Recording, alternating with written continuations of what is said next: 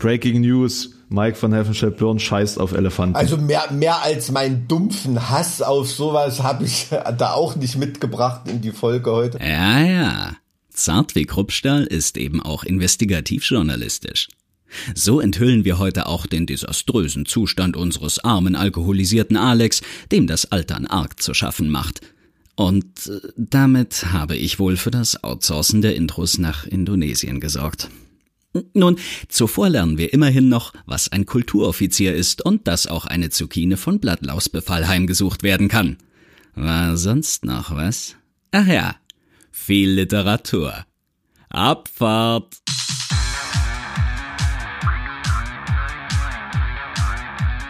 Zart wie Kruppstahl. Mit Mike und Alex. Folge Nummer 16. Ach Mensch, Mike, einen wunderschönen guten Morgen. Guten einen wunderschönen Morgen. guten Morgen. Du siehst ein bisschen blass um die Nase aus, wenn ich das so sagen darf. Oder habe ich hier meinen äh, Monitor falsch kalibriert? Ja, nein, also du hast natürlich recht. Ich, ich sehe ein wenig blass um die Nase aus, da heute ich weiß nicht, der dritte Tag dieses Jahres ist, äh, tatsächlich erst der dritte Tag, ähm, an dem ich verkatert Ja. bin. Ja. Ja. Ja. Äh, wir, wir haben gestern ein zwei. Ähm, ich, wir hatten gestern ein virtuelles Metfest. Okay, oh, Ähm, das klingt jetzt, als- das jetzt auch schon virtuell. Das klingt so nach Mittelaltermarkt. Ich habe sofort so den, den Geruch von Ja. nassem Heu im, im äh, oh, da, da punkt es natürlich bei mir immer mit Trinkhörnern. Oder ist das so ein Ja, Spritzgusshorn? also wir haben. Nee, nee, das ist schon ein richtiges Horn. Naja. Ähm, äh, wir haben, wir haben äh, gestern sozusagen ein bisschen die neuen Aktionen von Feuerschwanz gefeiert. Ähm, das neue Ah, okay. Album. Und natürlich das, das sehr erfolgreich verlaufene Festival tatsächlich. Ähm, sowie diese Start Next Kampagne, die, die ja auch wirklich richtig krass lief. Sie hatten ein, ein Goal gesetzt von 20.000 Euro, rausgekommen sind 120.000 Oh, Euro. Also das, das, das lief tatsächlich ziemlich gut und ähm, ja, äh, Stand jetzt wissen wir noch nicht, welchen Platz das Album erringen wird. Ähm, aber ich denke mal, es wird irgendwo bei den Top 3 rumpimmeln. ja, das denke Also, ich. Ja, was ich war glaube, mit Week, Charts? War ja, glaube ich, sogar zwei, ne? da- das, das weiß ich so genau nicht. Ich weiß nur, dass du, glaube ich, nicht so einfach an Depeche Mode vorbeikommst. Und ähm, sowas wie Sing My Song ist bestimmt auch nicht so Ja schwach. gut, bei einer reg regulären, bei einer regulären äh, Mode-Platte oder, oder Demo, wie es zu DDR-Zeiten immer hieß. Ähm, Deme. Okay. Demo. Deme. Ähm, ähm, da äh, natürlich nicht, aber da ist das nicht nur irgendwas, sind da irgendwie ein Soundtrack, ne, zu einer DVD oder zu einer Doku von denen oder, oder irgendwie sowas, ich weiß es Fra nicht. frag mich nicht, ich wusste es gestern auch nicht. Wir haben uns nur gestern drüber unterhalten und ähm, haben Aber kann ich ruhig mal wieder hören, die Pesh Mode, habe ich lange nicht mehr gemacht. Ähm, Ich finde coole, coole Ich finde das ja echt schön, dass äh, unser Gespräch auch dich manchmal zu irgendwas inspirieren kann. Ähm, also das ist nicht so ganz ähm, ja Och, ja, Ver- komm, verheilt. das ist aber, aber ein defensiv verpacktes Kompliment. Vielen Dank. Allerdings äh, kannst du auch froh sein, dass wir uns nicht, also nicht nur, weil wir mit einem Kater einhergehen, denke ich mal, das wird um dich herum jetzt auch nicht so toll riechen. Ähm, Danke, aber, danke. Ähm, das, ist, das, das ist bei mir, bei mir gerade das Gleiche, weil ähm, ich habe eben schon irgendwie böse Blicke im, im Supermarkt geerntet. Ähm, ich äh, ich habe so die Umstellung äh, von ähm, Lockdown-Knoblauchmengen noch nicht vorgenommen beim Kochen. Und ich muss mich da erst mal wieder dran gewöhnen, dass du halt nicht irgendwie, wenn du irgendwelche Termine hast oder so, ähm, das ja eh nur online ist und scheiß drauf, äh, brauchst nicht drüber nachdenken, ne? Ähm, das ist dann mittlerweile jetzt schon, ähm, sollte man da wieder ein bisschen sozialer nachdenken. ja, dass das quasi nicht mehr aus jeder Pore raustropft, dass man gerne Knoblauch und Zwiebeln zu sich nimmt, nicht wahr? Ja, ja, genau. Also das ist dann schon, ähm, das ist schon schwierig. Aber so sind die äh, F- äh, Feuerschwanz-Jungs und Mädels zufrieden, ja, äh, mit, mit, mit der Kampagne bis jetzt. Ja, also ich, ich, Läuft ich, glaube, da- ich glaube, da kann man nicht unzufrieden sein. Das ist ja wirklich weit über dem, was, was äh, erwartet war. Und ähm, äh, ja, Ja, das ist schon, das ist fett. Das ist auf jeden Fall fett. Wie gesagt, ich finde das, ähm, im Albumcover fand ich ganz, ganz cool grafisch. Ich finde das noch raus, Mike. Ich finde das für dich noch raus, wer das gemacht hat. Keine Sorge.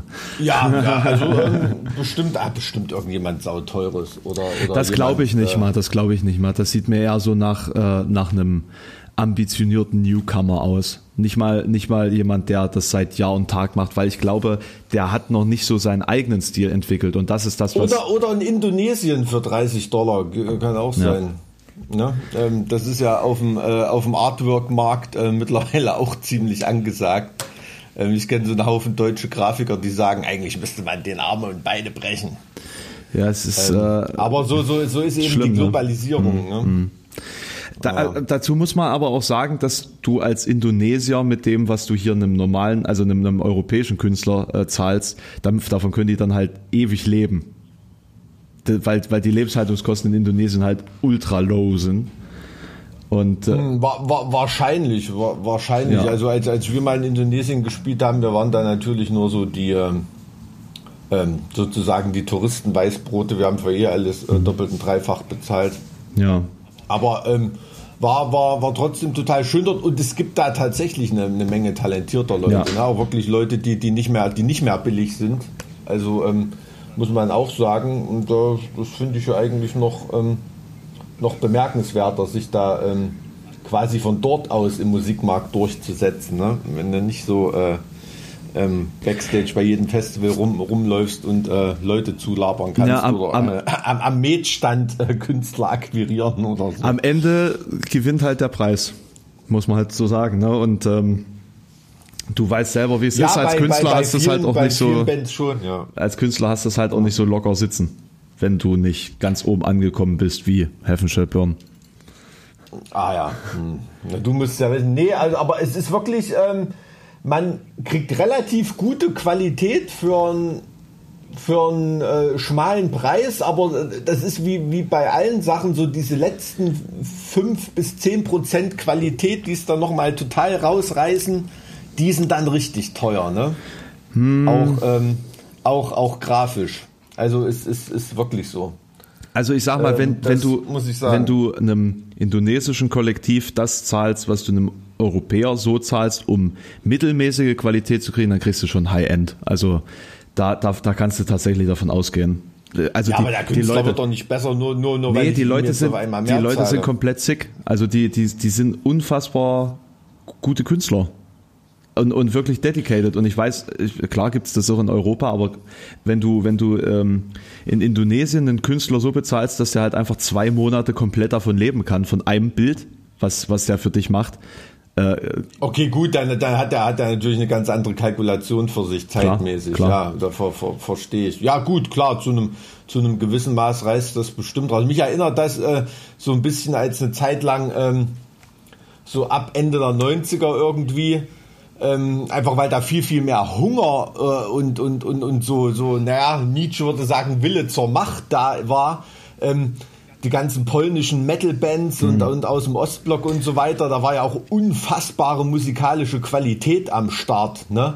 Weil die, weil die halt einfach so komplett Gas gegeben haben und das einfach wollten und nicht so satt waren wie die ganzen westlichen Bands. Ist ne? das jetzt rum? Also ähm, ist, der, ist der Ostblock? Nein, ist nicht rum. Ich nehme das schon immer noch wahr, dass da eine, eine, eine, wahnsinnige Schwemme von unfassbar guten Musikern am Start ist. Also wenn du da zum Beispiel bei Vader siehst, ähm, was für Leute da immer ausgewechselt werden und ständig findet da irgendein, der noch krasser ist. Ähm, oder ähm, Wobei, wo, also Bands wie Decapitated oder irgendwie sowas oder die ganzen neueren Bands ähm, das ist schon, ähm, das ist schon, schon Wahnsinn, wenn man jetzt mal auf, auf, auf Polen konzentriert. Oh, das, letzte das letzte Decapitated war so fett. Hm. Das war eine richtig geile Platte. schon, ähm, aber das habe ich immer irgendwie so wahrgenommen. Ja, die, die Jungs da im, äh, im, im, im Ostblock, die sind noch, sind noch nicht so verwöhnt, ne? Und, ähm, und müssen es halt natürlich, ähm, weil sie eben aus, äh, aus dem Osten Anführungsstrichen Ostblock sind, ne? Es ist ja mittlerweile EU, aber weißt du, was ich meine? Müssen die halt einfach 30 Prozent besser sein, mindestens, um, um wahrgenommen zu werden, als irgendeine, als irgendeine äh, eine satte, äh, weich gekaute amerikanische Band oder so. Meinst du, dass ne? das wirklich so ist? Das, das ist so. Das ist eine ganz lange Zeit so gewesen. Ich weiß nicht, ob es heute noch so ist, aber es ist auf ganz lange Zeit so gewesen. Also das, das, das, kann ich, das kann ich wirklich unterschreiben. Also eine Band wie Vader, die ist da so lange, ähm, wäre das eine amerikanische, gut, am Anfang haben sie ein bisschen viel Morbid Angel kopiert oder so, klar, aber ähm, ähm das, das habe ich auf jeden Fall so wahrgenommen. Aber ich muss, ich muss tatsächlich sagen, mit Vader, das ist jetzt irgendwie ein Beispiel, mit Vader kann ich überhaupt nichts anfangen. Hast du die neue Platte mal gehört? Nee. Ist die, ist, also ist, ist, ist die an, also sind die tatsächlich mal anders geworden, als sie irgendwie gefühlt immer sind? Ja, ja, die ist ein bisschen, also ich, ich habe, ähm, gut, das ist natürlich wieder einerseits typisch Vader, klar, weil, ähm, was, was habe ich mal geschrieben? Also irgendwie zwei Songs von, den, von der Platte so in, in, in Tank von der Kettensäge, das reicht für, für zwei Tage Gemetzel an der Zivilbevölkerung. Ähm, ähm, aber äh, die ist ein bisschen melodischer, ein bisschen grooviger, halt, aber ohne, ohne weniger brutal zu sein. Also die ist schon mm, ähm, nicht ganz so wie ein D-Zug, der an dir vorbeifährt, wie die anderen Platten. Soweit stimmt, gebe ich dir recht. Ähm, mhm. ähm, hoffentlich interessiert das unsere Leute überhaupt, die uns zuhören, worüber wir reden. Aber ähm, so bei den letzten, weiß ich nicht, äh, 25 Vader-Platten, ähm, da ist es teilweise wirklich egal, ob man da die 23. oder die 19. hört. Ne? E eben, und das war für mich halt immer so dieses, dieser Punkt, wo ja. ich gesagt habe, boah. Aber das Gefühl hatte ich bei der neuen Platte eben nicht. Hm. Also das ist übrigens null gesponsert gerade oder so, ne? Das ist wirklich nur reines reines Fachsimpeln. Du, ja, auch in, in, in, Charts dabei in dieser Woche, äh, mit den Jungs hatte ich ja im Podcast geredet, ähm, ähm, Long Distance Calling, auch eine total interessante Band. Hast du die mal reingehört? Hey, Long Distance Calling feiere ich seit Ewigkeiten. Die habe ich äh, letztes Jahr ah, okay. dann auch endlich zum ersten Mal live gesehen. Äh, in Wacken mhm. war das dann. Ähm, das, das, hat mich sehr gefreut. Ähm, ich muss jetzt hier an der Stelle auch sagen, wir müssen mal einen ganz kleinen Moment Pause machen, weil wir hier gerade einen Wasserkocher laufen haben. Äh, sitzt ja, Wir? Ne, das wüsste ich Also aber. ich nicht, ne, aber da das ja jetzt quasi akustisch uns alle betrifft, wir. Ach so, okay, nee, nee, das, das höre ich leider nicht. Okay, da kannst du mir ja einfach off the record mal was über dein Schwert hinten an der Wand erzählen. Äh, na, das ist äh, Glamdring von Gandalf. Ach, ich wollte schon sagen, natürlich, klar. ja, na, und, und, du, und du brauchst doch so für, für so einen Stream-Background, äh, muss es doch auch irgendwie cool aussehen. Also da muss so ein bisschen so. Nerdzeug überall rumstehen, weißt du, und da. Äh. äh verstehe, Nerdzeug. Ah, das ist Gandalf oder was? Mhm. Nee, das ist dein Baby Yoda natürlich. Na, na. Den erkenne ich. Na, In dem Universum bin ich auch unterwegs, aber Tolkien. Äh, da, da habe ich nur popkulturelles Interesse, da bin ich nicht so ganz so tief drin wie manche Kumpels von mir. Was, was heißt das nicht ganz so tief drin in Tolkien? Naja, was weiß ich, ne? Die wissen natürlich, äh, wie, wie, wie irgendwie alle Schwerter heißen und ähm, was es da alles noch für Nebenkriegsschauplätze mhm. da von Tolkien gibt oder so, ne? Neben Herr der Ringe und äh, da bin ich, ähm, ich, ich fand, ich fand, hab nur mal über ihn selber gelesen, das, das, das fand ich äh, wirklich total interessant, wie, wie wissenschaftlich da daran gegangen ist. Ne? Das erklärt natürlich den, den, den Erfolg. Das war halt mal was ganz anderes. Ne, vor allen Dingen ist ja das ganze Universum, das er sich erdacht hat, nur aufgrund der Entwicklung einer eigenen Sprache entstanden. Also ja, ja, eben, ja, genau. Aber war der nicht Sprachwissenschaftler hm, ganz genau, oder irgendwie sowas? Ganz genau. Ne? Ja.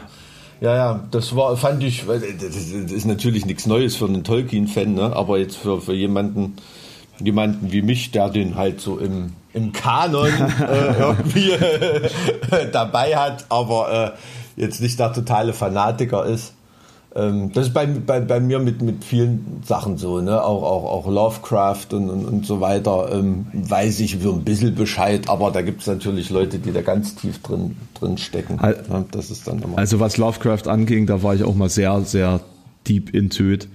Ähm, das fand ich einfach ähm, faszinierend, auch den, den Übergang von dem, dieser typischen Gothic Poscher Couleur mhm. hin zu dem, was dann, mhm. was dann Lovecraft daraus gemacht hat, weil ich finde, dem, dem ist sehr viel zuzurechnen, was das Entwickeln eines modernen, der modernen Horrorliteratur oder so dieser ganzen modernen Bildsprache ah, okay. im mhm. Horror angeht. Und vielleicht ist er auch deswegen so, so berühmt mittlerweile, weil er etwas, weil es halt irgendwie geschafft hat, ähm, das Grauen nochmal zu steigern, also diesen, diesen typischen Geisterspuk, auf so, ein, mhm. auf so eine kosmische Ebene gehoben hat. auf so unaussprechliche Schrecken sozusagen. Ähm, ja, ja, ja, ja, ja, ja. Ja, dieses, ja, dieses, dieses Unbestimmte, vor dem man eben Angst hat, ne? Mhm.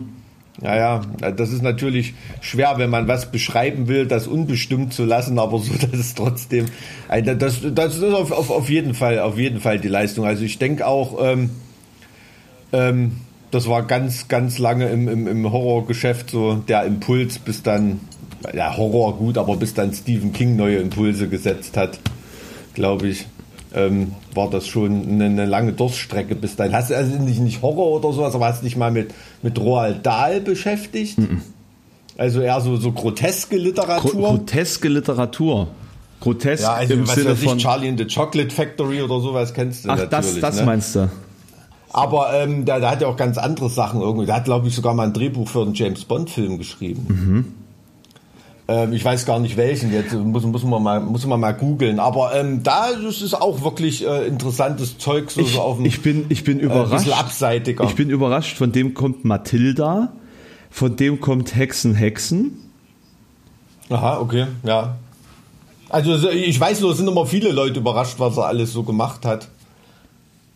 Ähm, ist ein äh, total interessanter. Die Gremlins? Interessanter Typ. Erstaunlich. Wel welcher Bond-Film war das denn? Äh, ich ich gucke gerade.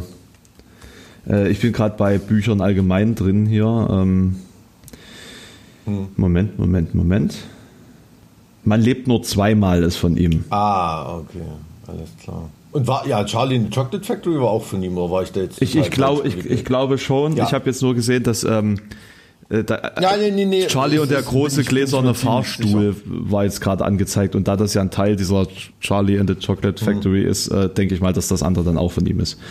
Ah, okay. Ja, aber das kann man auf, auf jeden, also check, check's mal aus. Also auch cooler, cooler Humor immer dabei und wie gesagt, also oft auch so im, im Grotesken irgendwie. So, das ist ja auch so eine, ja, nicht ein Genre, aber so eine, so eine, mhm. so eine Strömung da irgendwie, die, die immer gar nicht so, so, so, so richtig, so richtig wahrgenommen wird. Ähm, cooler Typ. Ähm, wo, wo war man eigentlich stehen geblieben? Ist dein Wasserkocher ja, aus? Ja, weil, nee, weil du, weil du gerade von ähm, grotesker Literatur sprichst, was auch sehr interessant ist, ist expressionistische Literatur. Das, das ist, mhm. das ist richtig harter Tobak, ähm, weil eben sehr, sehr, ähm, also die Bildsprache ist sehr schwierig zu entziffern. Und ähm, um beispielsweise Robert Müllers Tropen zu verstehen, muss man den, das, glaube ich, dreimal lesen oder so. Ähm, Robert Müller kenne ich nicht, der hat im, im Pokal äh, Halbfinale für Jena mal einen Ausgleich in Stuttgart geschossen, Robert Müller. Ja, das ist, aber, das, das äh, ist so der typische Name, für den man ein Künstlerpseudonym braucht. Ähm, Eigentlich oder? schon, das, ne? oder, oder es ist das Pseudonym, ne? wenn du jetzt wirklich nicht, äh, äh, nicht, nicht, nicht äh, viel ähm, viel zu schaffen haben willst. Ähm, Nee, habe ich noch nie gehört, aber klingt interessant. Na, das ist so ein, das ist so ein Germanisten-Insider, glaube ich, weil in, in, für diese ganz spezifische okay. Branche ist der quasi so das Nonplusultra. Ähm, mhm. Ich, ich überlege gerade, ich glaube, der ist an der Front gefallen damals. Ähm, Nee, ist er nicht. Ach so, nee, ich habe immer nur, also in der Schule hat man das, glaube ich, nur bei der Lyrik, ne, dass du da irgendwie Gottfried Benn Na, oder genau. sowas dann ganz, hast. Aber ganz, ganz genau. Und deswegen äh, wusste ja. ich bis zum Studium auch nicht, dass es das als Literatur wirklich gibt. Ah, okay, hm. ja, ja. Hm. hm. Ja, gut, klar, da, da, darüber, das ist ja auch in, in, in, in lyrischer Form also, äh, beeindruckend, ne? Also jetzt sage ich mal für, für junge Leute. Ähm, da beschäftigt man sich ja dann schon ein bisschen weiter so, ne? Aber das ist da jetzt ja auch so äh, was für sich Prosa gibt. Nee, das, das, das, das Faszinierende bei äh, Robert Müllers Tropen ist, dass es sozusagen den, den, äh, eine Reise in die Tropen darstellt, wohin, wo, wobei das Wort Tropen bereits ja schon mehrere Bedeutungen hat. Und ähm, diese Reise in die Tropen. Da sind wir wieder bei unseren Klimazonen. Und äh, da das, bin ich mal lieber ruhig. Das jetzt. genau, das, das kann hier auch keiner nachvollziehen, weil wir ja alle Aufnahmen gelöscht haben dazu, glücklicherweise, nicht wahr? ähm, ähm, und, und am Ende gibt's dann, gibt's dann äh, äh, Drogenrausch und Kannibalismus und so weiter und so fort. Also an sich eine, eine äh, krasse Story, irgendwie aus dem Jahr 1916 oder so. Äh, ich glaube tatsächlich ah, okay. noch äh, oder, oder tatsächlich noch in der Zeit des Kolonialismus. Ähm, aber auf der anderen Seite geht's eigentlich um die Reise in das Innere selbst und es ist wirklich sehr verschwurbelt und sehr ähm, schwierig und faszinierend. Ich habe darüber mal eine Seminararbeit geschrieben, habe aber alles schon wieder äh, äh re relativ deutlich vergessen. Aber es ist, es ist ja schon wieder fünf Jahre her. Also von daher, äh, um Gottes Willen.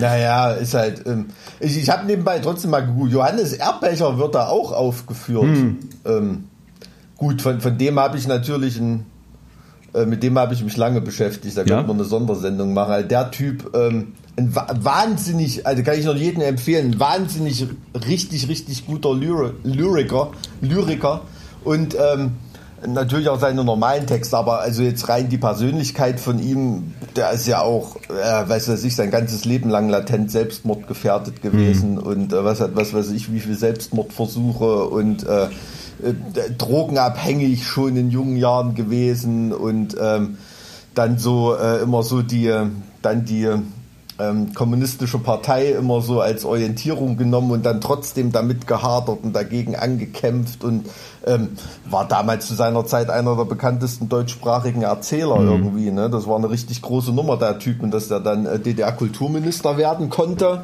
Das war schon ähm, für die Sowjets ein ganz schöner Coup muss man ehrlich sagen. Also da gibt es schöne, ähm, schöne, schöne Beschreibungen, wie diese ganzen sowjetischen Kulturoffiziere und so, die dann äh, als Befehlshaber quasi hier rübergekommen sind in die sowjetisch besetzte Zone, wie die dann ihren Gott Johannes R. Becher getroffen haben und behandelt haben und so. Das war schon, ähm, war dann schon krass. Also da gab es wirklich sowjetische. Was sind, was sind denn Kulturoffiziere? Ähm, na, Kulturoffiziere, das waren ähm, oft Germanisten, die nach Deutschland geschickt wurden äh, in, in Militärrängen. Das war ja eine Militäradministration. Hm. Und die haben äh, keine, keine Ahnung, äh, ähm, Tulpianov, äh, Dümschitz oder wie, wie, sie, wie, wie sie alle hießen. Ähm, ähm, und die hatten äh, ähm, die hatten wirklich eine Germanistenausbildung. Also da waren Leute dabei, die konnten dir den, den Faust auswendig äh, äh, rezitieren auf, äh, auf Deutsch. Ne? Also die haben wirklich fließend Deutsch gesprochen und ähm, deshalb war auch so ganz kurz nach dem Krieg bis, naja, bis so ganz Anfang der 50er oder so war das auch ein ganz, ganz offenes kulturelles Klima in der sowjetischen Besatzungszone. Noch, noch offener als in westlichen Besatzungszonen ähm, weil die natürlich auch froh waren, da von Stalin ein bisschen weg zu sein mhm. und ähm, haben da ihre, ihre deutschen. Äh, Gerhard Hauptmann hat ja auch noch gelebt kurz nach dem Krieg. Äh, den wollten die Sowjets da auch noch äh, instrumentalisieren, obwohl ja die Nazis den schon mhm. als alten Mann immer als Grüß August vorgezerrt hatten. Ähm, ist eine äh, total interessante Zeit gewesen. Also die haben da wirklich mit ganz viel Hochachtung vor der deutschen Kultur operiert. Ähm, traut man ähm, den so landläufig ähm, ja dann eigentlich gar nicht zu, nee, wenn man nee, so nicht wirklich. Geschichten hört. Ne? Und ähm, das war ähm, eine spannende Zeit, aber es gibt gibt's viel Literatur dazu, kann man was drüber lesen. Aber Johannes R. Becher, leider, leider heute in den ganzen, weiß ich nicht, in der Schule und im, im Literaturkanon zu Unrecht vergessen, ne? weil er eben so ein bisschen diesen SED-Anstrich hatte, mhm. aber das war damals wirklich einer der bekanntesten äh, deutschen Erzähler. Also da sind andere Leute auf den Sockel gehoben worden, die es, die es weniger verdient haben, glaube ich. Ja. Der, naja. der, der war ja tatsächlich Minister für Kultur. Ich sag doch, der war, das war der erste DDR-Kulturminister. Ja, na klar, das ist dann, das ja. ist dann halt wirklich schwierig. Übrigens äh, interessant, dass wir da heute drüber reden. Das ist echt nicht geplant. Ich habe vorhin im Radio gehört, äh, irgendwie ist heute ähm, äh, ist der Kulturbund in der DDR gegründet worden. Da war Becher äh, vor. Hm Vorsitzender, mhm. also Kulturbund in der DDR war eine ganz wichtige Kulturorganisation, die da erstmal wieder Aufbau geleistet hat und so. Und der war äh, ja in der sowjetischen, im sowjetischen Exil, in diesem berühmten Hotel Lux. Ähm, und da hat er auch, äh, ich habe mich ja mal mit einem äh, DDR-Kulturminister unterhalten, mit einem von denen, mit Hans Benzin. Und der hat Becher auch ein paar Mal getroffen und der hat gesagt, Becher, der hat da wirklich krasse Geschichten erzählt. So. Also wenn da wirklich so zur Zeit der Schischka ähm, als da diese Säuberungen in der Sowjetunion waren, ne, von Stalin ausgehend und so. Und da sind ja auch ganz viele äh, deutsch äh, emigrierte Sozialisten und Kommunisten ähm, um die Ecke gebracht worden. Und der hat gesagt, du hast das wirklich nachts in dem Hotel an den Türen klopfen gehört. Und hast gehört, wie sie da, was weiß ich, deinen Nachbarn oder gegenüber rausholen oder was weiß ich, und hast nur gehofft, dass es an deiner Tür nicht klopft. Das war schon, muss eine krasse Zeit gewesen sein, die natürlich jetzt, sag ich mal, seine, seine psychischen Probleme nicht unbedingt befördert mhm. hat. Ne? Also, oder gebessert hat, sagen wir mal. Doch befördert hat. Also, ähm, ja, inter interessanter Typ, Johannes Erböcher. Ja, also, dass der hier bei den Expressionisten dabei ist. Ansonsten in der Liste hier, da kenne ich wirklich kaum jemanden. Äh, ist halt keine, keine, äh, prinzipiell keine Literatur, die zum Mainstream taugt. Sag also, ich jetzt mal. Wie klar, ne? Gottfried Benn, das hat man schon gehört, mhm. klar. Aber. Ja, und Gottfried Benn ist ja aufgrund seiner Themen bekannt. Gut, Else, ne? Else Lasker Schüler, klar. Ja. Hat Max Hermann Neise, doch, klar, über den habe ich mal einen Song geschrieben. Ach so? äh, ja, ähm, der ist auch ähm, ähm, ganz, ganz stark ähm, Forsaken Poets heißt der. Der war, mhm. wenn ich mich richtig erinnere, im amerikanischen Exil oder im, im Englisch, auf jeden Fall irgendwo im englischsprachigen Exil. Und der ist da richtig verzweifelt, ne? Also weil der ähm, ähm, hat auch ein ganz eindrückliches äh, Gedicht geschrieben, das wird in dem, in dem HSB-Song auch zitiert äh, oder rezitiert. Ähm, der ist da, weil halt er sich einfach nicht in seiner Sprache mehr so richtig ausdrücken konnte. Ne? Mhm. Da, da ist so dieser Satz, jetzt ist mein Leben Spuk wie mein Gedicht. Ne? So, weil er eben, weil es nur noch ein Spuk, niemand hört es mehr, ähm, weil nichts meiner Seele Sprache spricht, ist auch so, so eine Zeile aus dem Gedicht. Ähm, der war, glaube ich, auch, ähm, wenn ich mich richtig erinnere, ein bisschen äh, körperlich behindert. Hm. Äh, man hatte da sowieso schon eine schwere Zeit und wäre da bei Nazis äh, eh nicht so auf dem Herrenmenschensockel gehoben worden. Und ähm, ja, also äh, da auch ein interessanter Typ. Das stimmt, das war auch ein Express. Rein von Lebensdaten her hätte ich es mir eigentlich denken können. Weil wir, weil wir jetzt das sind ja die meisten so, die im Ersten Weltkrieg kaputt gemacht Ganz wurden, genau, ne? das war ganz großer, äh, ganz großes ähm, eindringliches Erlebnis, das natürlich auch die Literatur und die Kunst und alles be mhm. beeinflusst hat. Ähm, weil wir jetzt hier gerade von von Exil sprechen und von von äh, Sprache beziehungsweise auch Übersprache sprechen, würde ich jetzt tatsächlich gerne mal in eine unserer Mails mal reingehen wollen. Wir haben nämlich von euch, zu, okay. wir haben nämlich von euch Zuschriften bekommen. Ich habe das jetzt nebenbei mal, mal aufgemacht. Ähm, und das ist ganz faszinierend, dass das jetzt so eine geile Überleitung ist tatsächlich. Ähm, kommt von Marie Irmer.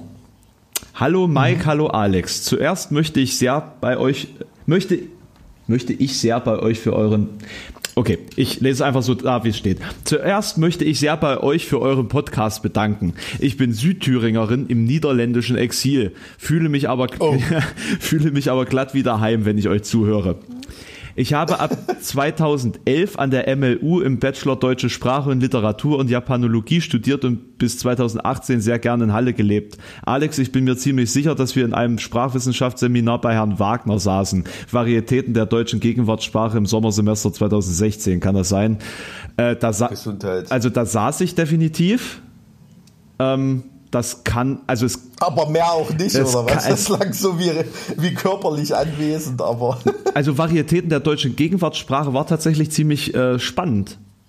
Worum geht's da? Da kann ich mir nichts drunter Na, da, vorstellen. Da geht's äh, um äh, sozusagen um ähm, regionale Unterschiede und ähm, ja, also quasi die Praxis von Sprache momentan. Also jetzt, Ach, okay. der modernen Sprache. Also das, das ist tatsächlich ganz interessant gewesen. Äh, in jedem Fall, Herr Wagner hätte seine Freude daran, dass die Auseinandersetzung mit der Sprache bei euch nie zu kurz kommt. Hm. Ja, ist ja, ist ja schön. Ne? Da Grüße gehen ja, raus also, an Herrn Dr. Wagner, falls er das hier hört. Der ist ja, der ist ja auch im Bilde über meine Aktivitäten. Und äh, Ach so, okay. fleißiger Leser der MZ. äh, wir, Sü wie, wie, äh, wir Südthüringer sind, was die Dialekte angeht, ja die großen Außenseiter in Thüringen. Aber ich habe so ja. lange in Halle gewohnt und außerdem verwandt in, einen, äh, in anderen Teilen Thürings, dass ich mich gefühlsmäßig zurückkatapultiert äh, ins grüne Herz. Wenn ich also wenn man es wenn man's rein geografisch sieht, kann das sogar sein, dass wenn man südthüringisch mit, mit mansfeldisch äh, angehauchten äh, äh, Kreuz, dass man da irgendwo bei Ilmthüringisch mit einem gerollten, mit einem gerollten R rauskommt. Ähm, das, das ist jetzt nach dem Thüringer Dialektwörterbuch sicherlich nicht ganz korrekt, aber äh, ähm, das kann ich mir schon halbwegs vorstellen. Aber das ist wirklich in der Tat so. Ich höre das ich höre das wirklich ganz oft. Also wir geben uns ja auch immer bei, bei HSB-Interviews so, wie wir sind und, und verstellen uns da nicht groß und so. Und du hast es da wirklich auch ganz oft, wenn das mal so Interviews auf einem Podium ist oder so, äh, siehst du sofort im Publikum, äh, wenn du in, was weiß ich, in Köln bist oder komplett irgendwo anders, da gibt es so ein paar Leute, die grinsen so ganz selig in sich rein und schauen dich mit leuchtenden Augen an, weil das, das weil einfach jemand so, macht äh, einfach, ne? Weil, weil es so totales Heimatgefühl ist für die, ne? Auch, auch so das Feedback, was wir auf unsere Doku bekommen haben, ähm, haben ganz, ganz viele Leute geschrieben, dass es für die so ein totaler Flashback in ihre Heimat war. Aber Alter, das war ja schon hart. Also, also ganz ehrlich, bei eurer, bei eurer Doku, das, da waren schon so Sätze dabei, wo ich mir dachte, Alter, so redet ihr real gar nicht. Das ist ja nochmal eine Schippe oben drauf. Vielleicht, also gut, vielleicht, kam, bei, mir, vielleicht kam mir das so vor, vielleicht kam mir das so vor, weil es einfach auf Leinwand war. Dass man da irgendwie was anderes ja, erwartet das, das, oder das, so. Das, das, boostet das nochmal mhm. noch mal ganz schön. Ne? Also das ist, ähm, das, das ist in der, in der Tat so. Aber ähm, ja, also wir haben da eigentlich eigentlich nichts gekünstelt, also wirklich nicht. Also wüsste ich jetzt nicht, aber also das hat man ganz oft, dass da Leute so in ihrem alten Heimatdialekt ähm, ja. da so ähm, hatten wir hatten ja schon mal eine Folge Dialektik irgendwie, ne? Ähm, als wir da drüber, drüber diskutiert haben. Aber da hat die Japanologie studiert und ist in Niederlanden gelandet. Ist auch interessant. Ja, ich würde einfach den Rest der E-Mail noch vorlesen. Ach so, äh, Mike, herzlichen Glückwunsch noch für die Nummer 1 mit HSB, total verdient. Danke auch für euer Engagement und eure klare politische Position. So, und hier noch der eigentliche Aufhänger meiner E-Mail. Ne? Also wir sind ja noch gar nicht an den Punkt angekommen. Ähm, Alles klar. Ne, also unsere, unsere Zuhörer lassen sich sozusagen beim Erörtern von Themen genauso Zeit wie, wie wir. Das finde ich ja schon mal ganz sympathisch. Ähm, die, Achtung, jetzt kommt's, das passt auch sehr gut zu uns. Der Aufhänger der Mail ist die Frage nach dem Plural 2. Also unsere Zuhörer sind, ah. sind sogar genauso langweilig wie wir. Super. Ja. Plural 2 ist nichts anderes als ein alternativer Plural, der meist bei Fremdwörtern auftritt. Es gibt dann in der Regel den Plural, der aus der Gerber Gebersprache übernommen oder zumindest davon abgeleitet wurde. Das macht Sinn. Und dann gibt es oft noch einen eingedeutschten Plural. Komma und Schema sind weitere Beispiele dafür. Da gibt es Kommata und Schemata. Okay, das ist ja, stimmt. Äh, ist nur noch eine Frage der Zeit, bis auch der Zusatz umgangssprachlich hinter der, den Plural 2 Versionen von Taxen, Taxis, Kakteen, Kaktusse, ähm, immer schön aufpassen bei der Betonung. Äh, Atlanten, Atlasse und Co. im Duden verschwindet. Ja, und das, äh, mhm. da, das befürchte ich auch irgendwie. Mhm. Also vor allem bei Atlanten ja. finde ich schlimm, weil ich finde das Wort äh, Atlanten, das, das hat, das ist so erhaben. Ja, da denke ich irgendwie gleich Atlant, an das, At Atlanten, das, an das ja, also Atlasgebirge, irgendwie an, an Berggipfel, mhm. die in den Himmel ragen, weiß ich nicht. Ne? Ja, bleibt gesund ja, das, und das, kommt das gut stimmt. durch. Ich freue mich schon auf den nächsten Streich. Liebe Grüße aus den Niederlanden, Marie. Das ist ja cool. Also mir fällt zum Plural fällt mir ein, ich habe neulich gelesen, wusstest du, dass der Begriff Zucchini, dass das schon die Mehrzahl ist? Zucchini? Die Einzahl heißt eigentlich Zucchine. Nee. Ja, das ist das italienische Wort Zucchine, heißt die Frucht in Italien in der Einzahl und Zucchini Ach, ist die Mehrzahl. Krass. Da können wir die Folge eigentlich gleich Pluralismus nennen, oder? Ich, wollte gerade sagen, das ist ja oder oder äh, oder einfach wirklich zu, zu, Zucchini, äh, Zucchini ist schon Mehrzahl oder so ein Blödsinn. Das äh, ist auf hm. jeden Fall eine Erkenntnis. Ja, also das hat mich auch geflasht. ähm, äh, ich bin da nur drauf, drauf gekommen, jetzt werde ich wieder zum Biedermeier, weil ich äh, wegen einer äh, ökologischen Lösung für Plattläuse bei Zucchini-Pflanzen gesucht habe im Internet. Und da war das tatsächlich irgendwie, ich habe das jetzt nicht weiter recherchiert, aber in einem Artikel stand das so, also klang für mich logisch. Weil Zucchini, das klingt Zucchini, ja. auf jeden Fall. Ja.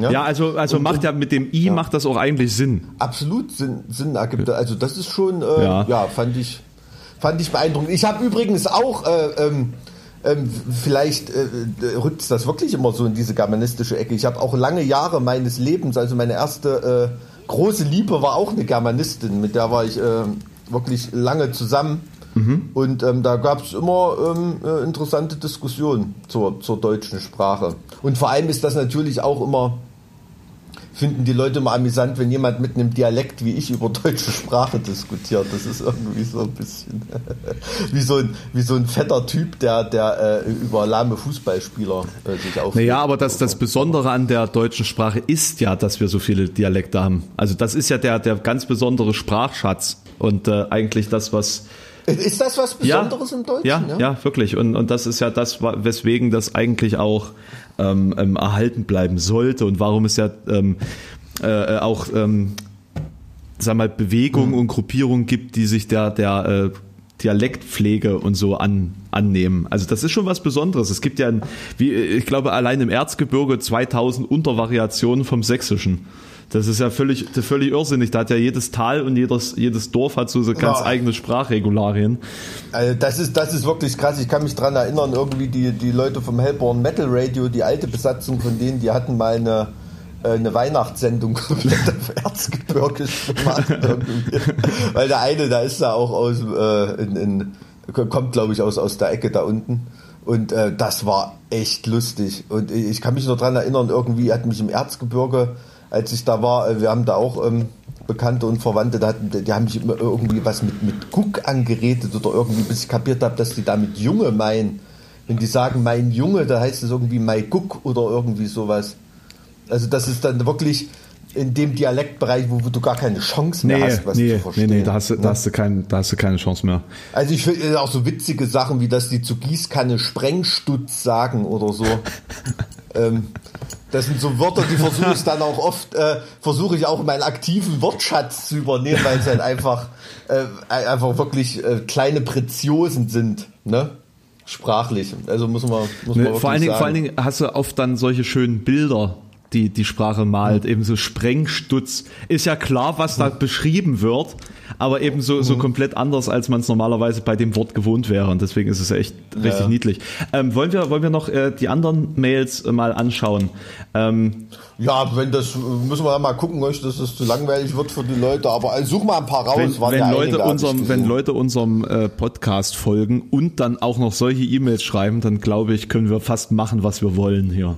Das ist, ja, okay. ähm, also hier nochmal an der Stelle gesagt, zart wie kruppstahl.gmx.de ist die E-Mail-Adresse und da könnt ihr uns gerne hinschreiben. Auch das ist wieder so ja, eine ist lange... eine schöne, schöne Weise, um mit den Leuten ins Gespräch zu kommen, denke ich. Ja, wir können ja eigentlich auch mal so randomisen irgendwelche Leute einfach mal einladen, äh, irgendwie äh, an so einer bestimmten Zeit eine Telefonnummer freischalten und dann ruft da irgendjemand an und wir erfahren was über den, mhm. der hoffentlich interessant ist. Radio PSR sinnlos Telefon oder was?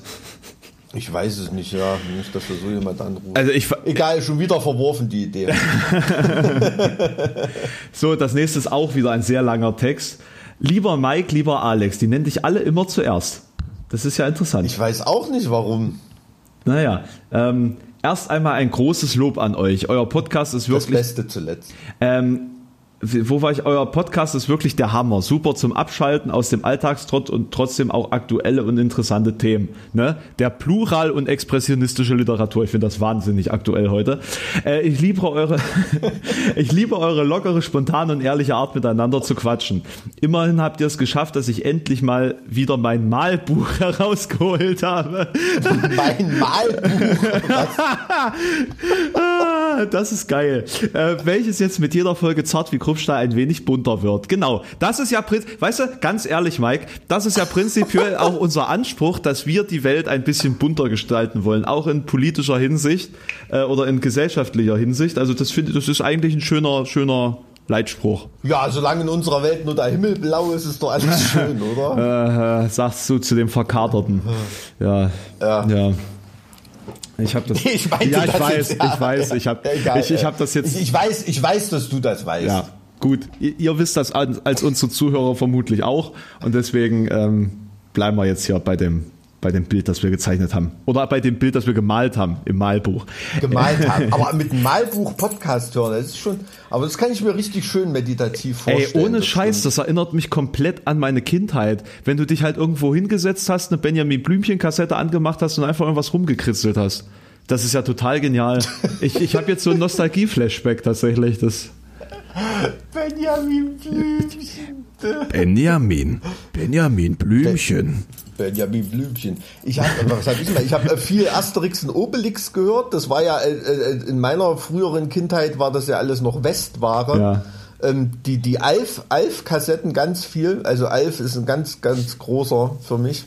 Alf, ähm, äh, was war es noch? Fix und Foxy? Na, das hat, das hat bei mir tatsächlich überhaupt keine Rolle gespielt, Fix und Foxy. Das war irgendwie. Ich war, weiß nicht, ich war irgendwie nicht auf Benjamin Blümchen, keine Ahnung. Keine, also wahrscheinlich, weil das ein roter Elefant ist, da war in der DDR nicht so angesagt. Der, der war dann zu nah am eigenen Narrativ, oder wie? Nee, da sagen ja auch einige, ähm, ähm einige DDR-Musiker, ähm, kennst du diesen Begriff? Ähm, da gibt's verschiedene, aber manche sagen auch rote Elefanten dazu, dass die in ihren Texten, als die gecheckt wurden von Zensurbehörden, haben die immer rote Elefanten darin versteckt. Also so Sachen, die die Zensurbehörde garantiert rausgenommen hat, damit du mit einer anderen Formulierung, die dahinter stand, durchgekommen bist. Das ist ja Meta. Krass. Ja, ja, also so heißt es in der Umgangssprache. Manche sagen, was weiß ich, blaue Elefanten, rote Elefanten, da gibt es noch andere Ausdrücke. Ähm, und was, aber was bedeutet, was, also was bedeutet das jetzt im Hinblick auf Benjamin Blümchen? Ich dachte, du meinst. Das ist doch auch ein roter Elefant, oder nicht? Der hat eine rote Mütze auf und eine rote Jacke. Ist der nicht rot? Nein. Ich habe den irgendwie rot abgespeichert. Nein, nein, nein, nein, nein. Und da war ich, da habe ich das mit Fix und Foxy. Aber er ist auf jeden Fall sehr sozialistisch. Von daher bin ich davon ausgegangen, dass es Zumindest ist er ein Elefant draufgeschissen. Auf den Elefanten. Das finde ich jetzt aber nicht, nicht gut. Breaking News. Mike von Helfenstedt-Blörn scheißt auf Elefanten. Gut. Ähm, das ist vor allen Dingen, das ist vor allen, Dingen, das ist vor allen Dingen schlimm, weil ich gerade, ich habe gerade Das bei, ist ja Boulevardniveau hier. Was du, du, du redest mit einem Parabelritter. Was erwartest du? Ja, ja, ja und, und weißt du, das Allerschlimmste Deine ist. Deine Parabel verläuft gerade ganz an der unteren Kurve, mein ja, Freund. Ja, es geht immer wieder bergauf. Ähm, ja, sieh mal zu, dass du wieder hochkommst. Nee, das ist tatsächlich besonders schlimm, weil hier gerade irgendwie, äh, gerade habe ich nebenbei bei GMX gesehen, äh, 100 tote Elefanten in Burkina Faso entdeckt. Ja. Also wenn, oh, wenn, wenn, man jetzt hier Parallelen herstellen würde, also da, also da jetzt mal How to create a Hoax, ne? Das ist genauso, mhm. so würde man jetzt daraus eine Nachricht spinnen. Genauso würde das jetzt hier entstehen. Mike hat die 100 Elefanten in Burkina Faso umgebracht. In Burkina Faso, ich habe hab, äh, äh, also Burkina Faso habe ich auch mal einen Song drüber geschrieben. Er war, war jetzt glaub, war, war glaube ich auch nicht Burkina Faso. Ich habe das jetzt nur gesehen, dass mit den Elefanten, wo die jetzt gestorben sind, ist ja im Endeffekt doch scheißegal. Es geht ja nur darum, dass die aus irgendeinem Grund in Massen tot sind. Ich habe das. Soll ich mal kurz nachgoogeln, was da passiert ja, ist? Ja, mach mal.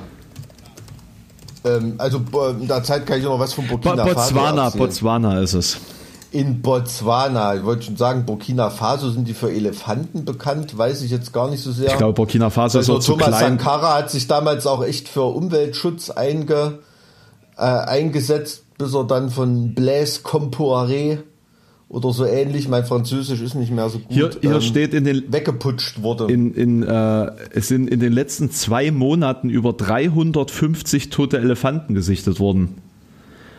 Und sie wissen nicht warum, aber es sind keine, äh, keine Wilderer. Oh, scheiße, das klingt da nicht gut. Ja, also was genau hinter den tragischen Toten steckt, ist bisher noch unklar. Wenn wir ein Massensterben von Elefanten nahe der Behausung von Menschen haben, zu einer Zeit, in der natürliche Krankheiten besonders auf unserem Schirm sind, ist es außergewöhnlich, dass die Regierung noch keine Proben in ein angesehenes Labor geschickt hat.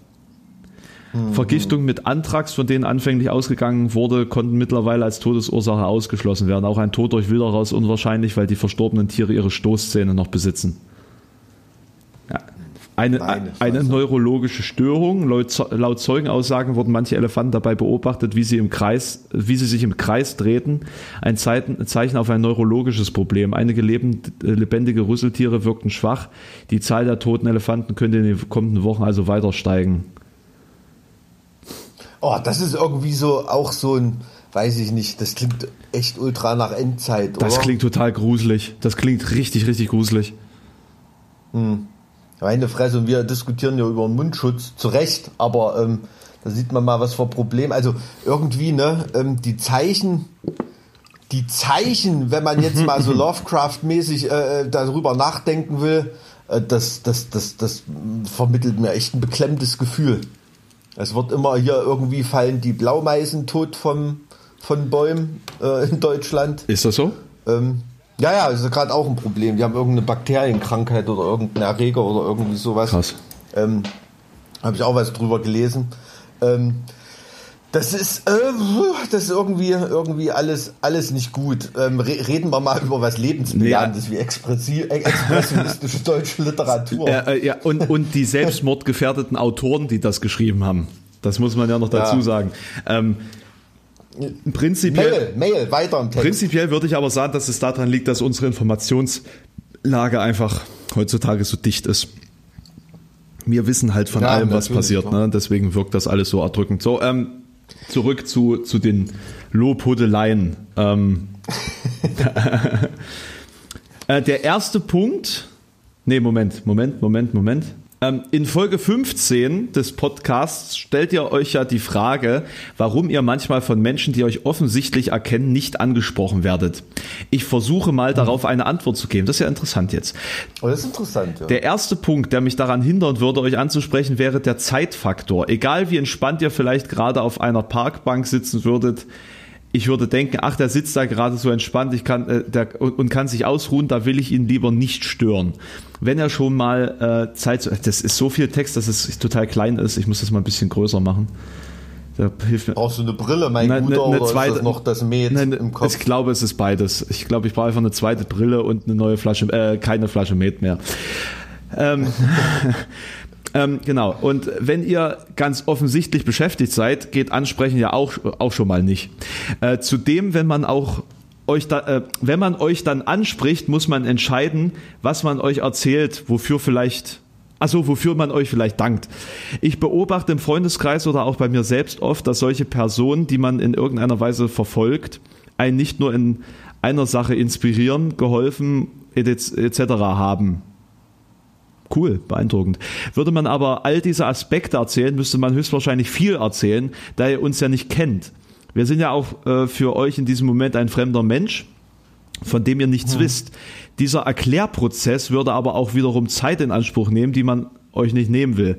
Der weitere Punkt, den ich erwähnen möchte, hängt sicherlich davon ab, wie eine Person, die euch ansprechen möchte, wie eine Person, die euch ansprechen möchte, so im Allgemeinen tickt.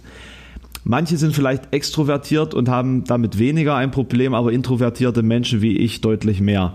Man traut sich schlicht und ergreifend nicht. Ja, ist ja klar.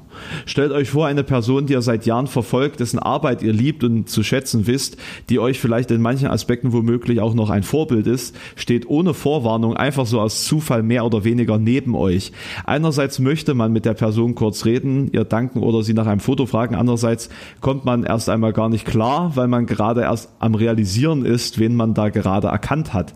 Dieser Schritt, auf so eine Person zuzugehen, zu wagen, ähm, ist oft nicht so einfach, wie man denkt. Oh je, jetzt habe ich doch recht viel geschrieben. Mist. Das nimmt wieder eure Zeit weg. Arg. Es ist ein wenig, es ist ein ewig bleibendes Problem. Liebe Grüße von Eule. Jetzt nimmt's allen die Zeit weg im genau, Podcast. Genau, Eule. Jetzt aber, hast du es halt perfekt, äh, perfekt, Eule. Jetzt hast du es allen die Zeit gestohlen. Unfassbar. Eule, so heißt auch der Basser von Manos, ne?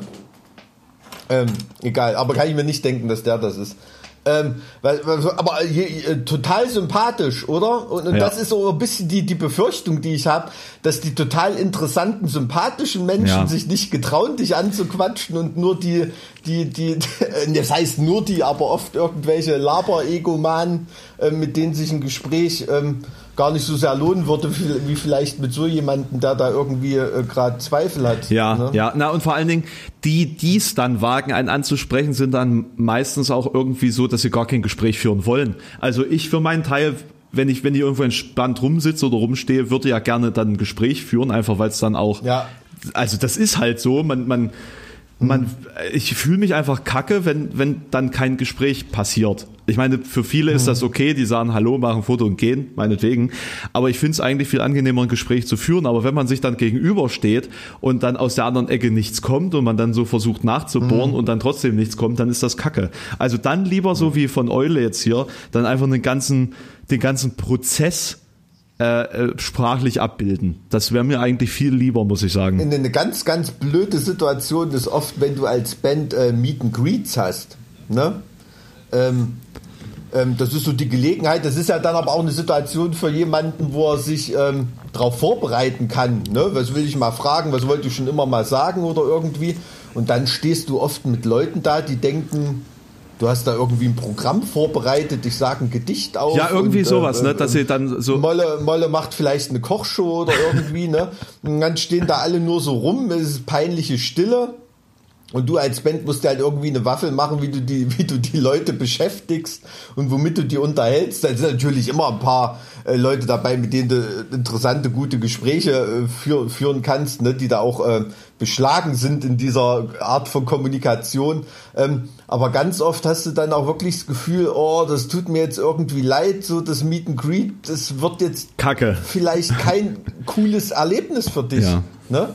Also wir nehmen ja kein Geld dafür oder irgendwas, deshalb ist es nicht, nicht schlimm, wenn es auch dann, nichts Dann müsstet ihr euch halt aber, Mühe geben dann, ne? deswegen nehmt ihr kein Geld dafür. Wahrscheinlich.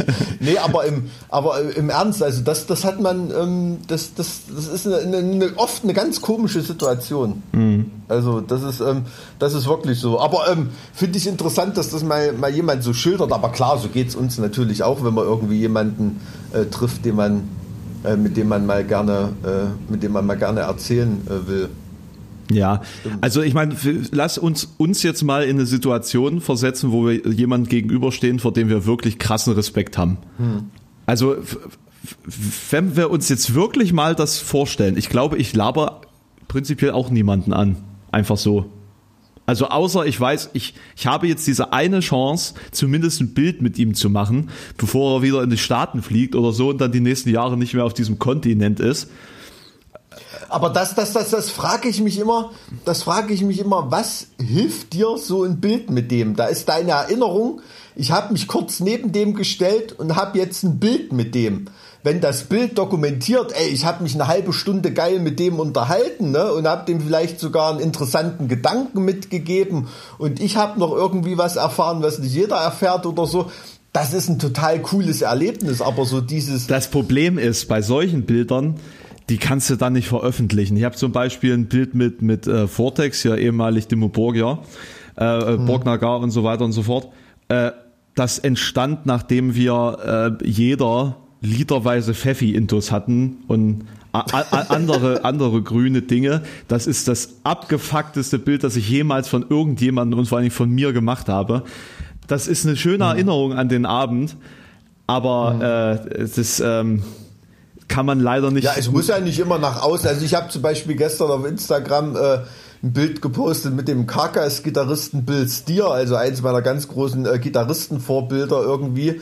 Und ähm, wenn ich das poste, das ist schon ein totales Fanboy-Bild, ne? Sieht man auch, wie ich, wie ich da grinse oder so, aber das ist halt entstanden. Wir waren, was weiß ich, schon zusammen in Südamerika auf Tour, haben das Festival zusammen gespielt. Ne? ja, und, das ist ja aber auch eine ganz andere Situation, gut, oder?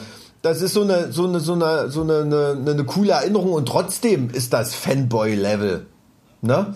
Aber so dieses reine, ich war hier, als der hier war und mache ein Foto mit jemandem. Ich verstehe das, dass das irgendwie cool ist, aber das, für mich selber, ich könnte mir da nichts, das wäre, deshalb würde ich wahrscheinlich jemand prominent nicht einfach so wegen einem Foto anlabern.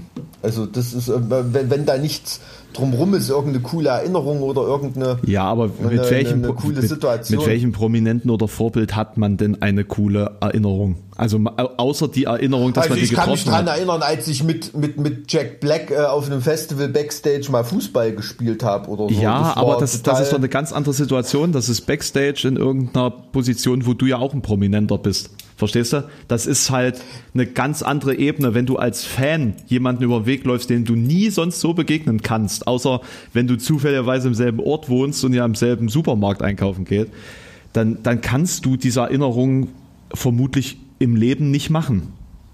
Also, da, weißt du, du, du siehst das jetzt aus einer anderen Perspektive glaube ich. Äh, meinst du aus, aus einer privilegierteren ja, Perspektive? Ja, ich denke schon. Hm. Ja, gut, gut, gut das, das, das, das stimmt natürlich, klar, aber also ich kenne ich, ich kenne genug Leute, die mit irgendwelchen Superpromis äh, zufällig äh, äh, auf den Malediven gleiche Bungalow gehabt haben oder an der Ostsee oder, oder, oder irgend, irgendwie äh, da, da Grundstücksnachbarn waren, man auf einer ganz äh, anderen Ebene miteinander, miteinander ähm, geredet hat.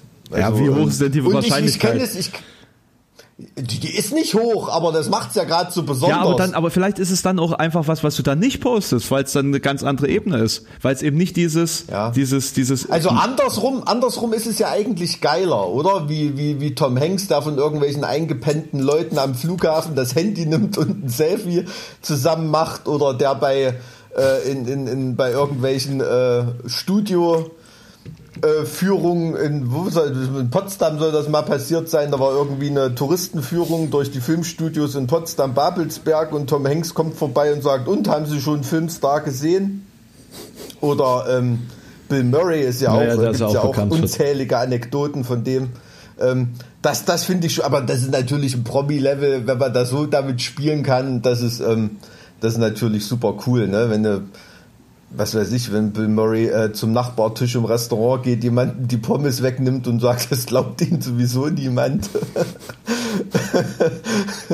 dann ähm, ja, das ist schon ähm, das ist, so, so rum ist das äh, ist das dann richtig lustig und das ist für die Leute für die Leute natürlich ähm, da nochmal, der spielt ja auch so richtig damit, ne? Da gibt's ja auch, weiß ich, ist das ein Doku-Film oder irgendwie, ähm, wo es darum geht, Meeting Bill Murray Ja. oder so. ja.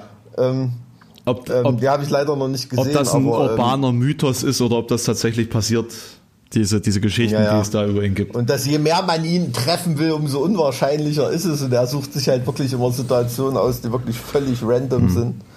Ähm, großartiger Typ, also einer meiner absoluten Lieblingsschauspieler. Also Kann ich so unterschreiben. Möge er noch ganz lange leben. Kann ich so unterschreiben. Das äh, ist auch einer meiner Kindheitshelden, muss ich sagen. ja, okay. Hast du noch was Interessantes gefunden Äh, im E-Mail? Ein, eine E-Mail haben wir hier noch, die, die ich nochmal vorlesen möchte. Ähm, ähm, beziehungsweise es ist ein, ein, ein, eine Frage, ein Gesuch an uns.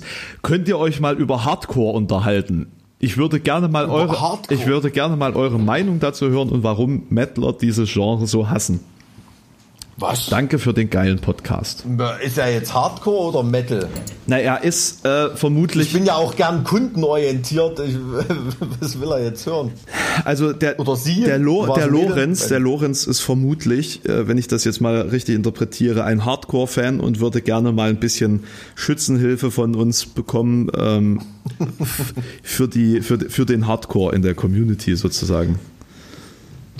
Also, äh, äh, pff, also ich nehme das irgendwie so wahr, dass so mit in Anführungsstrichen richtigem Hardcore haben Metall, ähm, richtige Metaller nicht so oft ein Problem wie mit Metalcore. Also so, so nehme so nehm, nehm ich das oft wahr. Also- Also, ich habe wenig Metaller getroffen, die sagen, ey, Agnostic Front ist scheiße oder Sick of It All ist scheiße oder äh, Ich glaube, Was ich glaube ich. aber prinzipiell hören die ähm, mehr Metalcore als wirklichen Hardcore. Ich glaube, wirklicher Hardcore das stimmt. So, so New stimmt. York Hardcore, das ist einfach zu weit weg vom, vom Metal-Ohr oder so. Ja, ja, also da, also da muss ich sagen, da kenne ich mehr, mehr Metal-Leute, vor allem auch wenn diese Schnittmenge dann so runtergeht, hinten raus zum Power, äh, Power Violence, Grindcore, Crust, wenn so die Death Metal Vorliebe dahin abdriftet, kenne ich ganz viele, oder was weiß ich, ähm, die, diese Metalband äh, Eternal Champion zum Beispiel, ne? Ähm, das sind im Prinzip Leute von, von, von, von Power Trip, ne? Also auch eine, äh, auch eine Hardcore-Band oder so. Also da in den USA gibt's da ganz, ganz, ganz große, ganz große Schnittmengen irgendwie. Also ich kenne auf jeden Fall mehr Metaller, die Hardcore hören, als reine Hardcore-Leute, die Metal hören. Also ja, das so ist, glaub rum. ich, so, ja, äh, ja. das ist so, so auf, auf Gegenseitigkeit. Also meine richtigen Oldschool-Hardcore-Kumpels, die ja wirklich, was weiß ich, Chain of Strength und Youth of Today und was weiß ich, wie sie alle heißen, ähm, von denen würde, würde keiner so, so richtig zum, zum, zum, zum Metal gehen. Und das war so von den neuen Metalcore oder Metal oder von den neueren Hardcore-Kids in 90ern, die dann auf einmal angefangen haben, mit Manowar-Shirts rumzurennen und Black Metal-Riffs in ihre Songs einzubauen und so. Ähm, das war schon ein riesen, riesengroßer Tabubruch in, in der, in der Hardcore-Szene. Ne? Aber ähm, ja, also da, da gibt's schon eine Spaltung, also von beiden Seiten, da, da gebe ich, gebe ich dem Lorenz recht, aber ich denke, ich denke, es ist mehr von einer, von der Hardcore-Seite her, die mit diesen, mit diesen ganzen biertrinkenden Zotteln nichts zu tun haben wollen. Also mir ist das ähm, auf jeden Fall auch aufgefallen, dass es da eine ganz klare Ab Ablehnungshaltung gibt, dem, dem Metal mhm. gegenüber. Ja, also und ähm, also wie gesagt, ich kenne einen Haufen, Haufen Metaller und ähm, ich sag mal jetzt so die Madball, Agnostic Front, äh, was weiß ich, solche Releases, die sind ja bei Nuclear Blast auf so einem Label auch gar nicht so schlecht gelaufen. Mhm. Ne? Und Bands wie Hatebreed und so weiter, die haben dann wirklich äh, Zäune niedergerissen zwischen, zwischen Metal und, und, dem, und dem Hardcore. Also das muss man, muss man dann schon wirklich sagen. Aber ist, ähm, ist nach wie vor ist da ein Graben dazwischen. Da, da, da gebe ich recht. Aber warum dass Metaller das so hassen, das sehe ich nicht. Ich muss aber sagen, ich kann damit auch relativ wenig anfangen. Ist auch nicht mein Cup of Tea. Gibt, also zum Beispiel Sick of It All ist eine Band, von denen habe ich noch nie in meinem Leben eine, eine scheiß Platte oder eine scheiß Show äh, äh erlebt. Mhm. Irgendwie. Ne? Das ist eine Band, die ist von weil das sind quasi so die Motorhead des, des, des Hardcore. Ne? Auf die kann sich irgendwie jene, jeder einigen und es ist einfach Qualität und die werden auch in der, in der Metal-Szene angenommen. Ne? Es gibt da einfach, um wieder zu dem Wort zu kommen, einen Kanon von Hardcore-Bands, die da in der Metal-Szene äh, äh gut mhm. unterwegs sind. Und ähm, da war ja dann in den 80ern gab es ja da auch starke Crossover-Tendenzen. Mhm. Ne? Also äh, MOD, SOD, DRI und, und, und was weiß ich und so weiter. Und dahin kehrt es auch immer mal wieder zurück. Ne? Wenn du Suicidal Tendencies heutzutage siehst oder auch Body Count oder sowas. Das sind ja so diese Schnittmengen. Ja, Body Count ist halt auch wieder so, diese, so eine Grätsche in drei verschiedene ähm, Felder rein irgendwie. Ne? Das ist so ein genau, und das, das ist ja, ist ja eigentlich das Geile. Eben, klar, da ist so das Hip-Hop-Element des Hardcores dabei, aber ähm, das hat ja eine modernere Hardcore-Band wie Terror oder so, hat das ja auch. Ne? Im Prinzip sind das ja auch Hip-Hop-Lyrics mhm. und äh, Scott Vogel tut da ja auch ähm, ganz oft äh, rappen oder freestylen oder was weiß ich. Ne? Also das ist schon ähm, ähm, da ähm, ja gibt es gibt viel zu entdecken für beide Seiten und aber auch viel, was sich nicht lohnt. Muss halt ehrlich sagen. Naja, das wird mega so. schwierig für diese Folge irgendwie eine Überschrift zu finden. Ähm, ja, eigentlich wollten wir, wollten wir ja über äh, Politikerbiografien reden. Das haben wir ne? richtig über, schön äh, hinbekommen heute. Es ist, es ist wieder das haben wir heute richtig schön hinbekommen, aber vielleicht können wir ja den äh, Herrn Gabriel mit seiner Beratertätigkeit bei Tönnies, ja. äh, der, der hat natürlich gerade ein PR-Coup gelandet äh, und da auch gerade von wann bis wann war er Berater so im Hoch, in der Hochzeit der Corona-Krise, ne? Irgendwie oder war, war das Ab, äh, April diesen Jahres oder war das ich ich, nee, ich hab's ich hab's ne? gerade nicht auf dem Schirm wann das war. Ich hab's auch äh, äh, also das Thema wolltest du ja ansprechen. Das heißt du bist besser vorbereitet gewesen als ich. Ich habe das heute früh nur gelesen dass es ähm, so war mit also mehr mehr als meinen dumpfen Hass auf sowas habe ich da auch nicht mitgebracht naja auch prinzip, prinzipiell auch ganz dumpfer Hass auf Gabriel an sich als Person dass irgendjemand, also furchtbar, ich, ich Also ich war, ich war, nee, also dass ich den hasse, kann ich, kann ich nicht sagen. Also ich finde erstmal, es ist ein, ein echt guter Rhetoriker, also einer der letzten, letzten ähm, Politiker als der aktiver, der es wirklich noch ähm, beherrscht, gute Reden auch, auch rüberzubringen. Ne? Also gute Reden geschrieben kriegen ja viele, aber wenn du siehst, auf was vom rhetorischen Niveau jemand wie Angela Merkel ist oder so, das ist, bin ich ganz oft peinlich berührt. Mhm. Ne? Da kannst du, äh, die haben vielleicht irgendwie so einen äh, so einen wirtschaftlichen Schweineinstinkt, äh, Leute wie, wie Gerhard Schröder oder, oder, oder Gabriel, aber ähm, äh, reden und so können die schon. Es war ne? tatsächlich März bis Mai, ich habe jetzt gerade noch mal im Spiegel nachgeguckt. Also es war tatsächlich März ja. bis Mai. Das ist natürlich, das ist ganz groß. Gell? Auf jeden Fall. Naja, gut, äh, das wird er auf jeden Fall auch als Fehler in seinem Serviceheft abhaken. Aber ähm, gut, die Euros nimmt ihm keiner mehr. Ja, es ist halt, ist halt schade, wenn jemand ein, ein brillanter Geist und ein guter Rhetoriker ist, äh, und das Ergebnis daraus reine Selbstbereicherung ist. Ne? Ja gut, was heißt Selbstbereicherung? Es ist ja jetzt nicht, nicht schlimm, irgendwo eine Beratertätigkeit Nein, nein, ich finde also ich, also ich finde ich finde ich finde ich finde prinzipiell äh, sollte mal so eine Folge generell zu zu Gabriel gemacht werden. Also ich finde, der ist absolut nicht nicht in Ordnung als als Personalie äh, und ähm, Mensch. Ja, äh, also ich hätte ich hätte mit dem jetzt von von seiner wie soll ich sagen, von seinem ähm, Kontakteportfolio und Tätigkeitsportfolio kein Problem, wenn er in der CSU wäre. Ne? Da würde da für mich super hinpassen. Mhm. Aber als alter Genosse irgendwie ähm, treibt es einem da schon irgendwie so die, die, die, die Gülle, äh, die Speiseröhre hoch. Mhm. Ne? Das, das, muss man, ähm, das muss man da ehrlich, muss man ehrlich sagen. Also wenn man, ähm, wenn man sich da auf große Leute wie äh, Willy Brandt oder so zurückbesinnt, ne? Die ja wirklich, wo man fast den Eindruck hatte, die haben noch aus Idealismus Politik betrieben oder, oder Herbert Wehner oder, oder solche, ne? ähm, dann ist das natürlich eine Kaste, ähm, da, da kriegt man das kalte Grau. Vielleicht liegt es auch einfach an der Zeit, ne? in der Zeit, wo, wo wirklich regiert werden muss, um, um äh, sag mal, aus einer schlimmen Situation eine passable Situation zu machen, regieren vielleicht andere Menschen als in, in den fetten Jahren wo man sich sozusagen ja, nur noch um die eigene Bereicherung kümmern muss.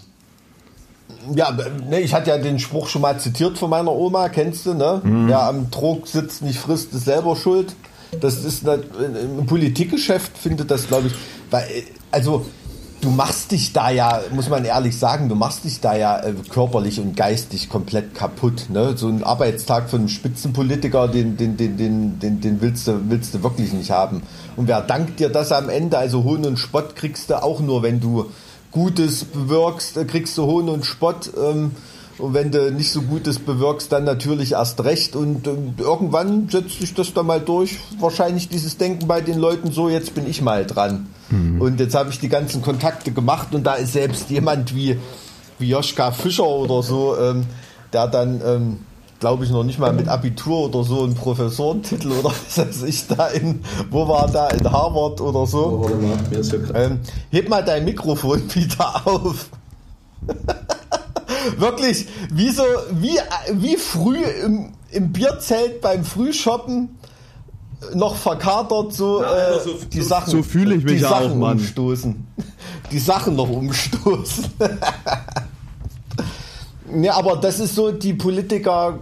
Ähm, ähm, ich denke halt auch, dass so dieser politische Werdegang rein von der Biografie her, der ist heutzutage so gestrickt, dass da die ja, dass da die, die integeren Leute, um, denen es um die Sache geht, nicht mehr oben ankommen. Nee, ne? die, also die bleiben dann, im, bleiben dann im Kommunallevel oder enden bei einer Gewerkschaft vielleicht oder so. Aber ähm, das ist, äh, oder äh, was weiß ich, ähm, ähm, von der konservativen Seite werden dann in irgendwelchen Kirchenverbänden oder so kaltgestellt mit irgendwelchen Posten. Ähm, ja, Sel Selbstsucht, so den, Selbstsucht ist ja auch ein sehr, sehr guter, sehr guter Antrieb.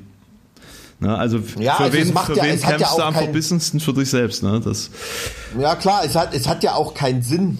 Ähm, jetzt mal, wer, wer ich Lobbyist, ähm, hat ja auch keinen Sinn, da Politikerpersönlichkeiten zu protegieren, die, die unkorrumpierbar und unbeeinflussbar sind mhm. ne? und nicht äh, für irgendwelche Eitelkeiten und Anreize zugänglich. Äh, da kann ja keiner ein Interesse dran haben, dass solche Politiker das Sagen haben.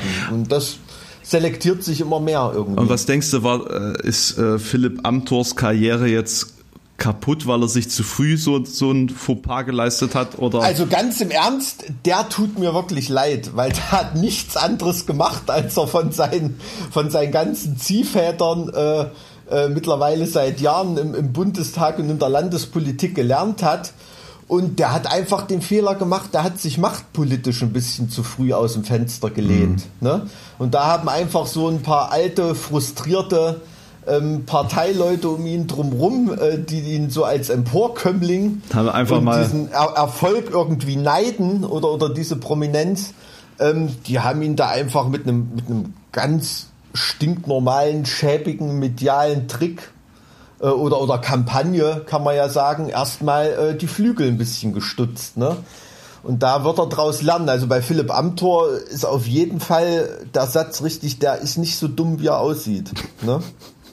Das, das, das also man, was Rhetorik angeht, sagen. ist der ist auch ein ganz hervorragender Rhetoriker. Also ähm, man, man, kann von ihm halten, stimmt. was er will und von den Dingen, die er da rhetorisch, sag mal, äh, aufs, aufs Tableau bringt. Aber wie er es macht, ist halt schon wirklich ähm, beeindruckend. Also mich, mich erinnert er vom Habitus so an diesen, wie, wie hieß denn dieser konservative Schwachkopf da im, im, im britischen Unterhaus, der da, der sich da äh, dieses Foto gemacht hat, wo er da äh, schlafend auf der auf der Unterhausliege äh, Ähm, ich weiß nicht, das ist auch so ein Typ irgendwie mit, mit, mit, mit Brille, so ein, so ein bunter Vogel.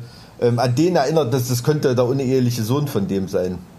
Also ähm, ich weiß, weiß jetzt Meinst nicht, du Fa. Farage? Nee, nee, nee, nicht Farage. Nee, nee, von der, von der, ähm, von dem britischen normalen ähm, Konservativen. Hm. Ich weiß es nicht. Kann ja jemand ähm, ähm, äh, mal eine Mail schreiben. Ja, beziehungsweise ihr könnt uns ja äh, generell gerne Mails schreiben. Ihr seht, wenn, wenn was kommt und wir uns daran erinnern, kümmern wir uns auch darum.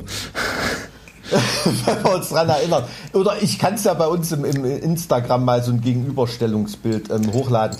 Du, ähm, ich würde dich jetzt gern befreien Ja. hier von dem, von dem Podcast hier. Ich- ich- ich, ich- sehe, wie du um, um Luft und Fassung und Konzentration ringst. Ich, ich bin tatsächlich ein ganz kleines bisschen derangiert äh, und ähm, ich, ich schwitze auch wie Sau gerade, weil dieser Raum immer noch von vier Stunden ähm, Fotobeleuchtung gestern Nacht aufgeheizt war und jetzt durch die Sonne heute aufgeheizt wird. Also hier sind gefühlt 40 Grad.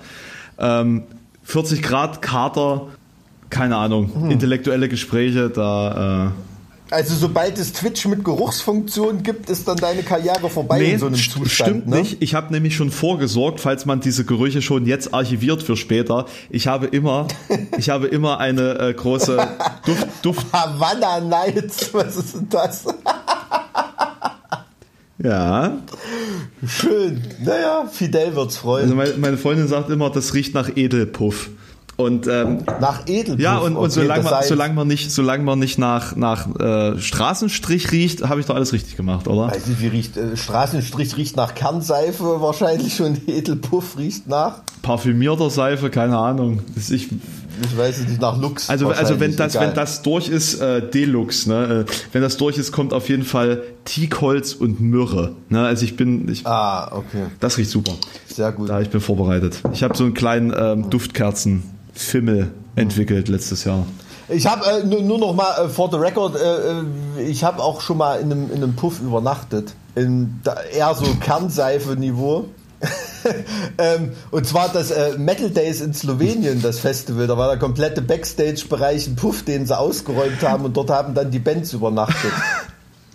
Ist kein Witz, ist kein Witz. Und du hast dann im Backstage-Bereich irgendwie so glitzernde Whirlpools gehabt und, ähm, und ähm, ähm, ähm, Matratzen, äh, die, die mit, mit, mit Folie zugedeckt waren und so. Man will es gar nicht wissen. Ich habe im, im, im Auto gepennt. Dann, das war mir. Da, das, ist ein, das ist ein Stück too much. Aber interessante Ja. Geschichte. Interessant, ja, lustig, lustig. Was hat man nicht alles schon erlebt? Na gut, mein Guter, dann ähm, ist ein paar saure Gurken, Ja. ähm, eine Aspirin und dann äh, sieht das schon alles wieder ganz anders Naja, aus. so, wir das nee, so, also jetzt, das ist, so mies geht's mir natürlich nicht. Ne? Also das, äh, das ist glücklicherweise nach anderthalb, zwei Flaschen Met noch nicht ganz so schlimm bei mir. Aber ich habe gemerkt so in den letzten Jahren, dass die, die Nachwehen eines Alkoholismus-Missbrauchs, äh, sagen wir mal, doch irgendwie desaströser werden von Jahr zu Jahr. Na, ich bin, bin gespannt, was äh, Orlando in der Anmoderation aus deinem körperlichen Verfall macht. Wenn er schlau ist, gar nicht. Hast du verstanden, Orlando? Dann vielen Dank Okay. wieder, äh, dass ihr, dass ihr hier äh, unserer äh, gequirlten Grütze zugehört habt, unserem völlig ziellosen Umherirren und von hinten nach vorne und über Kreuz wabern. Ähm, und äh, wir hören uns dann hoffentlich in der nächsten Folge wieder. Äh, Und da schaffen wir es zum äh, Thema, was wir uns vorgenommen haben, dann wirklich. Okay. Tschüss. tschüss.